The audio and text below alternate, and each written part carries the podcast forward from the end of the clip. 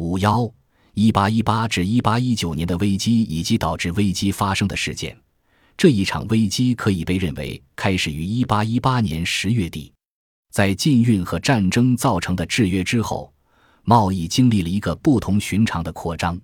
截止一八一四年九月三十日的一年中，对外贸易总额不足两千万美元，但是在截止于一八一五年九月三十日的一年里，对外贸易总额巨幅增加，超过了一亿五千二百万美元。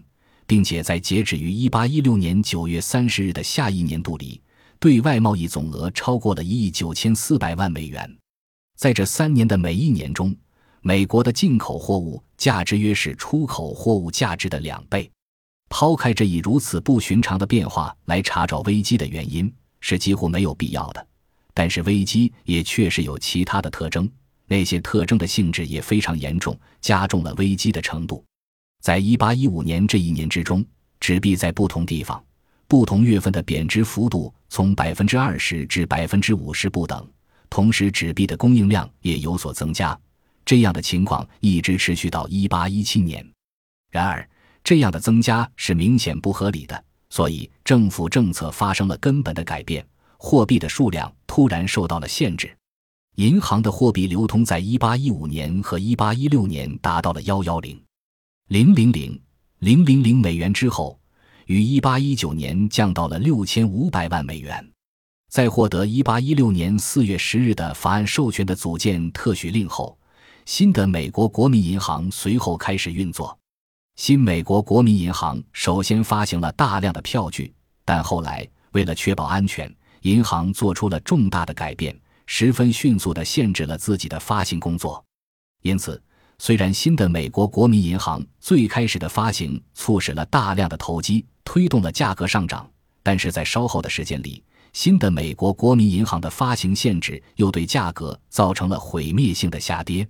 在19世纪里，没有其他任何时期可以比得上1818至1819年，商品和房地产的价格出现如此巨大幅度的下降，工人们也都没有工作，即便有工作。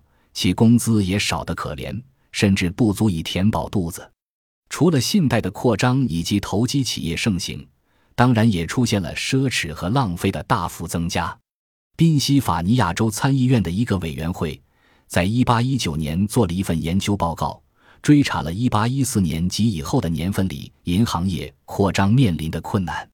委员会在报告中指出，由于过去的繁荣。很大一部分人产生了依赖投机行为而不是靠劳动来生活的倾向，在这种最具破坏性的措施之后，这种倾向更是增强了。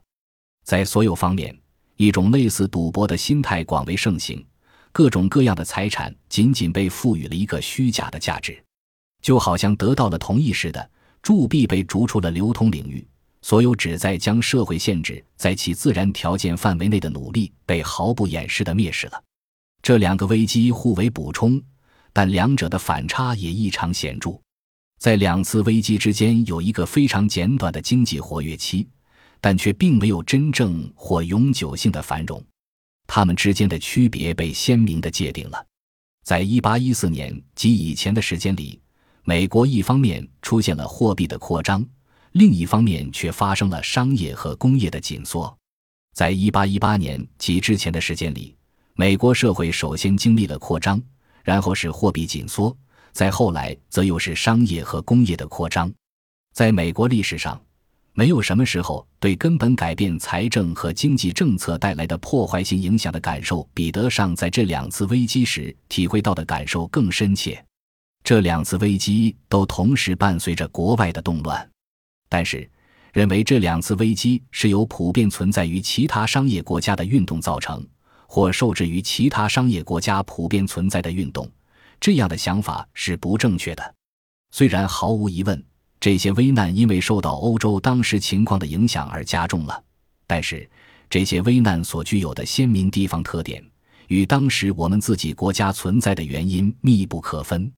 一八一五年，随着席卷欧洲的拿破仑战争以及与英国的战争的结束，新的商业与工业时代开始了。并在全世界范围内产生了影响。这一世纪的前四分之一，各种战争几乎没有间断，欧洲的大部分地区都卷了进去。在很长一段时间里，各个国家之间竞争频繁。在接下来的一段时间里，则相对和平，期间出了一些短暂的中断。一个全新、更伟大的发展就此拉开大幕。在几年里，无论是在欧洲还是在美国，都出现了一段等待的时间。这段等待的时间是让这些国家从战争中恢复过来所必不可少的。可以说，经济上稳步的改善是从1819年开始的。